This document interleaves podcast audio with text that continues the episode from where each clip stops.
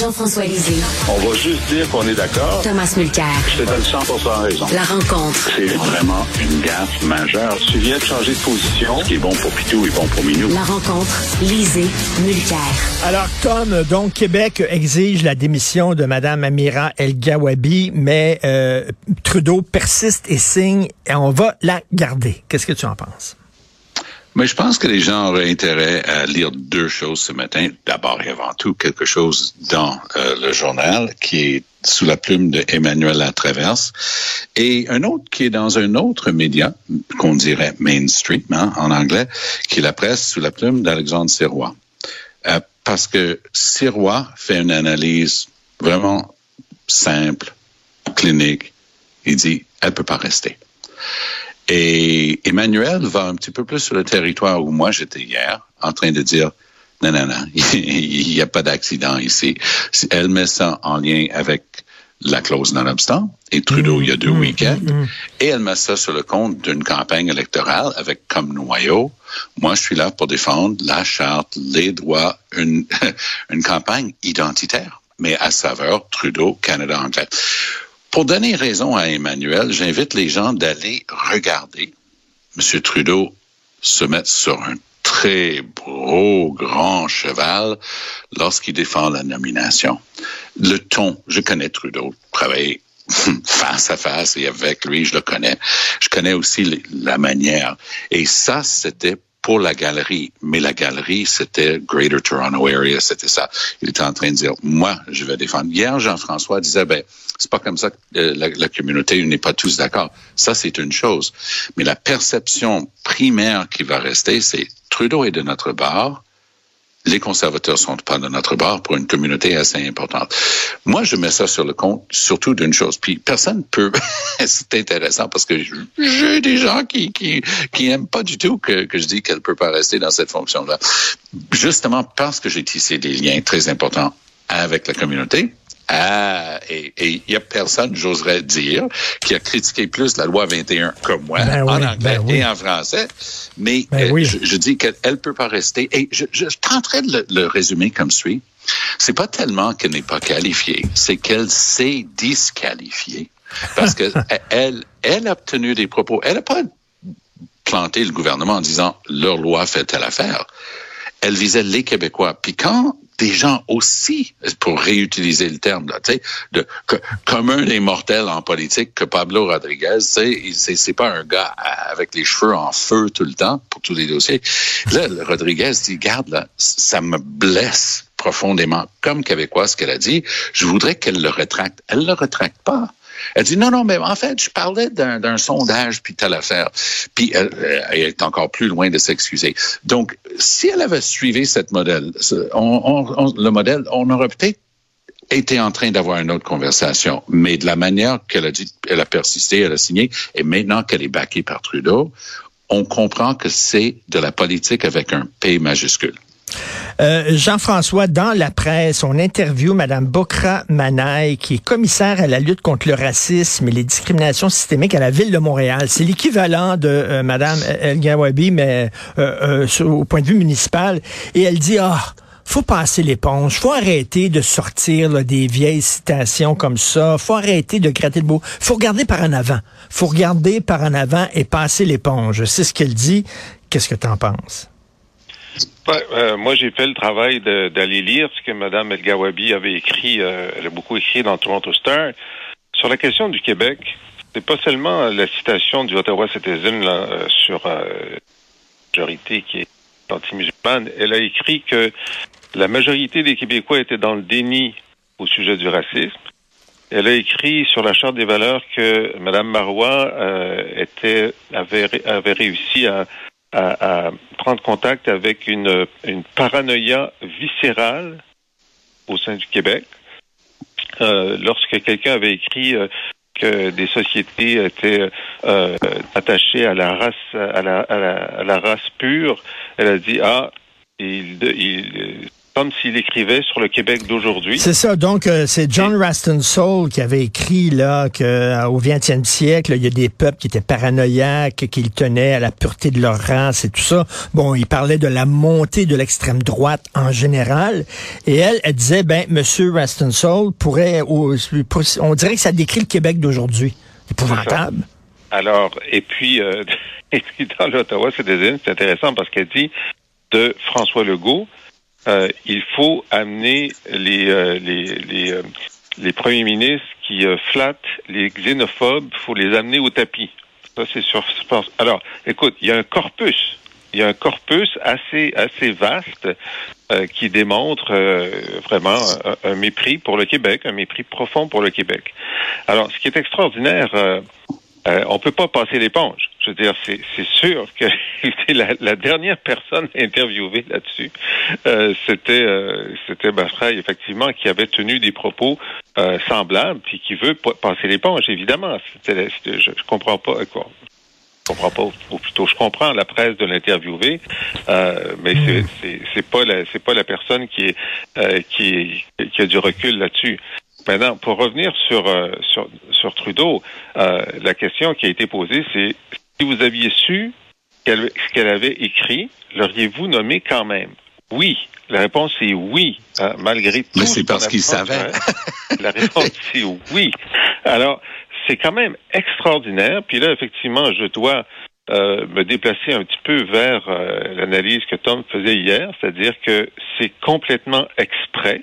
Euh, mm. complètement exprès et, et surtout que, tu sais, il me semble que dans un monde normal, euh, quand tu fais une nomination qui est censée euh, apaiser les tensions, et ce qui est, qui est le but affiché, puis que tu as le chef de l'opposition officielle, une province mm. qui dit non, on n'en veut pas, ben normalement tu retires tout de suite parce que ton objectif c'était d'apaiser les tensions. Alors donc, c'est que c'était pas ton objectif. Ton objectif, c'était d'aviver les tensions et ça marche. Alors voilà.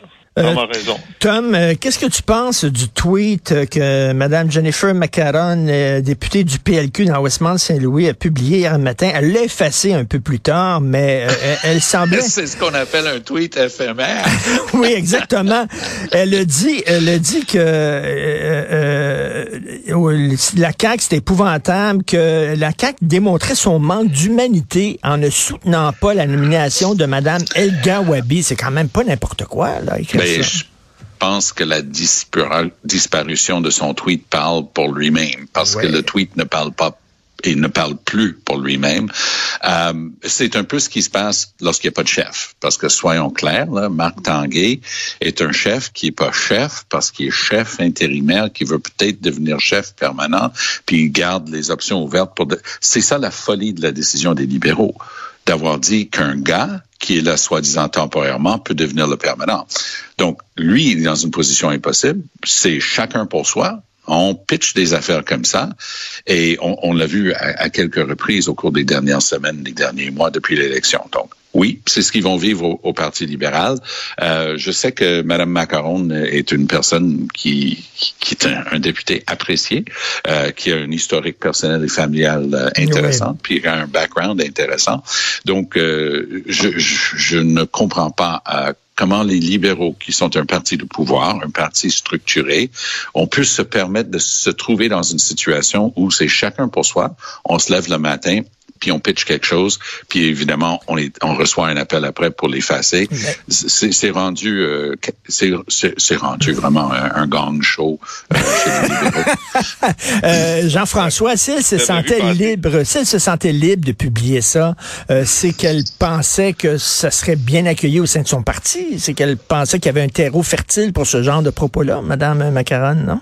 Ouais, c'était le fond de sa pensée. C'est euh, le triomphe de la liberté d'expression. Effectivement, j'ai aucun doute de, sur la sincérité de son premier tweet. Euh, et puis d'ailleurs, moi, je l'avais cité en disant voilà un tweet qui va mal vieillir. Et puis un peu plus tard, je suis allé sur mon fil de couture et j'ai vu qu'il avait disparu. Pas, ah, pas eu le temps, ben, de, pas eu le temps de vieillir. il est mort. il n'a même pas, il a même pas connu de sa vieillesse. Il est mort. Et puis ensuite, euh, évidemment, Marc Tanguay est intervenu. Et euh, Mme Macaron a, a, a, émis un autre tweet un peu plus tard, s'excusant euh, du tweet précédent. Alors moi, là, j'ai... Ah, ça, je l'avais manqué, celle-là. Oui, alors j'ai écrit euh, Re-bienvenue dans le monde du bon sens. Alors voilà, il, faut, il faut être indulgent. Mais moi, la, la déclaration la plus je veux dire stupide. La déclaration la plus stupide d'hier, c'est Alexandre Boulris qui a dit que c'est parce que Mme El Gawabi était une femme qu'elle était victime d'autant d'attaques. C'est vraiment, vraiment alors. C'est tellement extraordinairement nul de dire ça. Euh, lui, Alexandre, euh, qui est un gars que je connais bien parce qu'il était député de Rosemont euh, au fédéral pendant que j'étais au provincial, euh, qui a une tête sur les épaules. D'abord, il trouvait que les excuses de Mme El Gawabi, c'était très, très bien, comme son chef, Jacques Mitzig. Mais moi, j'ai pas vu d'excuses. Est-ce que tu en as vu, toi? Non, il n'y a aucune excuse. Mais elles sont assez bonnes pour le NPD actuel. Et puis, euh, elle dit, d'ailleurs, ça arrive souvent aux femmes, ça, d'être euh, d'être la cible d'attaques comme celle-là. Oui, moi j'ai eu dans, dans, les gens qui, qui n'étaient pas très contents avec moi hier, euh, j'ai eu euh, des déclarations euh, générales comme ça. Oui, mais tu comprends, c'est sur fond de, de bullying et de, de misogynie. Ben, je m'excuse là, je me sens pas ni bully ni, ni misogynie euh, dans mon cas, non. Euh, mais c'est on fait flèche de tout bois, là. On, on essaie Mais... de, de, dévier le débat pour qu'on parle pas d'un simple fait. On, son rôle principal, hein, d'après M. Trudeau, lorsqu'il était sur ce grand cheval, et j'invite les gens d'aller l'écouter en français, mais surtout en anglais, parce qu'on sait que c'est une émotion pour la galerie. Okay? Et là, il est en train de dire, elle est là pour lutter contre les préjugés, bâtir des ponts. OK, stop quand on vise les Québécois, pas le Québec, donc le gouvernement, l'État, l'Assemblée, non, non, les Québécois, on est en train de préjuger des gens comme ayant tous le même point de vue. Comme nous, on prouve très régulièrement sur ces importants sujets, il y a une vaste variété de points de vue qui s'expriment. Donc, de dire que les Québécois, c'est comme ça, déjà, ça montre, à mon sens, un préjugé. Comment quelqu'un qui préjuge peut être là pour combattre les préjugés? Ben oui. Pour moi, c'est ça la question centrale. Des préjugés, tu vois bien, elle spécialiste des préjugés, elle incarne le préjugé. mais mais Jean-François, de se tenir debout comme ça face au Québec, alors que le Québec demande sa démission et que Trudeau dit non, on va la garder, euh, ça, ça, va être bon pour lui dans le reste du Canada, ça, Jean-François. Ben oui. Ah, c'est le calcul, mais euh, moi, j'aimerais voir le calcul au complet parce que je suis pas sûr que la communauté juive, qui est quand même importante, euh, trouve ça très sympathique euh, d'avoir euh, une militante comme, comme celle-là à côté de M. Trudeau. Enfin, le, calcul complet, il y a 30 députés libéraux au Québec. C'est vrai, comme disait Tom hier, qu'il y en a plein qui sont concentrés dans l'ouest de l'île, mais il y en a aussi dans la région de Québec. Imagine les députés de la région de Québec qui vont faire leur marché là, en fin de semaine. Euh, ils seront pas bien accueillis. Alors d'ailleurs, où sont-ils? Il n'y en a pas. Il n'y a, pas, y a pas de députés libéraux dans la région de Québec. Ben oui, euh, euh, comment il s'appelle? Euh, ben, Duclos et, et la région de Québec. Puis, ça, c'est fédéral. OK, je m'excuse. Je parle du provincial. Oui. OK, OK, fédéral. Ah. Oui, oui, il y en a deux. Il y a Lightbound et, et ah, Duclos, oui. C'est ça. Lightbound et Duclos, là, ça ne sera pas drôle au supermarché en fin de semaine. et d'ailleurs, où est Pablo Rodriguez? Où sont les... les oh boy! Disparu, disparu là. Hein? Ah oui? Euh, puis, euh, je veux dire, euh, c'est les, francophones du caucus. Euh, hier, on envoyait une couple qui était très, très mal à l'aise devant les micros. Mais mal à l'aise, c'est une chose. Mais jusqu'à quel point est-ce que ils vont se faire entendre? Bizarre, bizarre. Ah non, c'est vraiment quelle, histoire incroyable. Euh, euh, Tom, on a appris qu'en 2019, le gouvernement fédéral s'est lié avec la firme McKinsey euh, jusqu'en 2100. Ça, c'est un Oui. contrat de 81 ans. Euh, Oui. Moi, moi, ça m'est arrivé de signer des ça, contrats. euh, Hydro-Québec et Terre-Neuve-Labrador pour euh, Churchill Falls. Oui, c'est ce genre de contrat-là. Non, mais écoute, Tom, c'est m'est arrivé de signer des contrats avec des firmes de déneigement ou alors des gens pour euh, le, le terrassement devant chez moi. C'était des contrats de deux ans ou trois ans. Un contrat de 81 ans, j'ai jamais ouais? signé ça avec aucune firme. Ah, ben. non, écoute, moi, j'étais au courant euh, de, Ah de ouais? cette histoire-là. On m'avait déjà montré des documents et je m'attendais à ce que ça sorte et que ça fasse ça, que ça, quand ça sort finalement en commission parlementaire. Mais c'est pas seulement un contrat sur 81 ans, c'est une, c'est un contrat abreuvoir. Euh, râtelier, on se pointe, on broute un peu, on se repousse, on envoie la facture, on émet des GES, on retourne au râtelier, on bouffe. C'est ça, ces contrats-là. C'est hallucinant. Euh, Puis mon préféré, il y a toujours des, des détails savoureux. Si, euh, pour faire suite au sujet précédent, s'il y a un pays au monde où on a de la disponibilité d'expertise et d'analyse en inclusion, diversité et ainsi de suite, c'est bien ici. Alors, je vous apprends qu'un des contrats de McKinsey, c'est pour 5 millions de dollars pour faire un papier pour nos militaires sur comment réaliser la diversité et l'inclusion et ainsi de suite. Allô? En plus, on apprend, parce que c'est une partie de leur pitch, puis là, pour justifier des contrats, que ce soit François Legault ou à Ottawa avec Trudeau, ils disent, ah, mais vous savez, ils font ça avec tous les gouvernements du monde. Ah ouais? Donc, ce qu'ils viennent de faire pour nos militaires, pour la diversité et l'inclusion, c'est quoi? Ils ont changé le, le titre, là? Est-ce que c'est une sorte de... De, de, de- c'est ça, de, de prêt à penser là pour euh, pour le, le dossier qui est sur la table ce jour-là? En tout cas, ça là, ça c'est le genre de dossier. Pense au jus d'orange de Bevoda. Là. Ça c'est le le jus d'orange de Trudeau. Ça le commun des mortels là. Monsieur et Madame tout le monde n'a pas besoin de carte routière pour comprendre ce qui se passe ici. On a un gouvernement qui est pas capable de livrer un passeport, pas capable de gérer un, un aéroport, pas capable de faire des papiers d'immigration comme du monde. Et en fin de semaine, mon préféré, on a un programme de plusieurs milliards de dollars qui viennent de renouveler avec d'autres milliards du fédéral pour le logement social. Et même s'ils l'ont renouvelé et reconduit, aucun des projets n'a été réalisé dans les temps voulus. Ça, c'est de la gestion. Et ça, c'est de l'incurie. Et ça, monsieur et madame tout le monde, commence à le comprendre. Jean-François, un peu partout à travers le monde, on se pose des questions sur l'importance là, que des firmes qu'on conseille comme McKinsey. D'ailleurs, je crois que tu as lu euh, When McKinsey Comes to Town, le fameux Oui. livre sur McKinsey, euh, Jean-François. Et bon, partout à travers le monde, en France, on se pose des questions, mais nous, on signe un contrat qui nous lie pendant 81 ans à cette firme-là.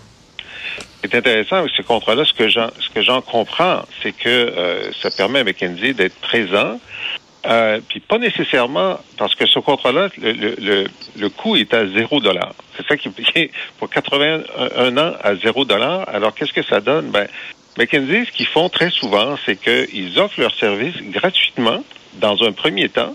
Puis là, ils disent, vous devriez faire ceci, ceci et cela. Ah oui? Comment on peut faire ça? Ben, nous, on connaît une firme qui peut faire ça pour vous. Ah, mais là, payant. Alors, dans un premier temps, c'est de l'altruisme, puis dans un deuxième temps, c'est du capitalisme. Alors, euh, c'est comme ça qui, qui... Et sur la question du copier-coller, c'est intéressant parce qu'effectivement, ils vendent la même méthode à tout le monde, mais ils vendent aussi l'inverse. C'est-à-dire que, par exemple, ils ont, ils ont montré à Purdue comment turbocharger, c'était leur terme, la vente d'opioïdes. Et là, donc, ils avaient, euh, c'est des PowerPoint. Hein, ils avaient leur PowerPoint et ils avaient le contraire de leur PowerPoint qui vendait à la Food and Drug Administration sur comment lutter contre les opioïdes. Alors, ils sont des deux côtés de plusieurs dossiers. Euh, c'est, tout bénéf, c'est extraordinaire. Alors, euh, C'est fabuleux. Et ce qui est intéressant, c'est que quand on est euh, avocat, euh, quand on est euh, notaire, comptable agréé, et ainsi de suite, ben il y a des, il y a des, des règles très strictes pour ce qu'on peut faire une chose et son contraire. La Cour suprême est assez permissive à mon point de vue. Il parle de muraille de Chine à l'intérieur d'un même bureau d'avocats. Moi, j'y ai jamais cru tellement, tellement. Mais c'est un peu fabuleux ici parce qu'on n'est pas en train de signer avec quelqu'un dont tu peux retirer le permis de pratique. Il, il peut pas être rayé de, du tableau de l'ordre, McKinsey. Il va juste aller au prochain client. Et c'est ça qui est fabuleux avec un behemoth comme ça. Hey, Jean-François, Comment ça se fait qu'on est encore en train de parler avec Martineau le matin? Allons chercher des contrats comme McKinsey. Voyons donc. c'est vrai. C'est vrai. Non, non, non. Écoutez, vous avez signé pour 75 ans avec moi, là. vous pouvez pas vous en sortir. Merci beaucoup, monsieur. On se reparle demain. Bonne journée. Bye.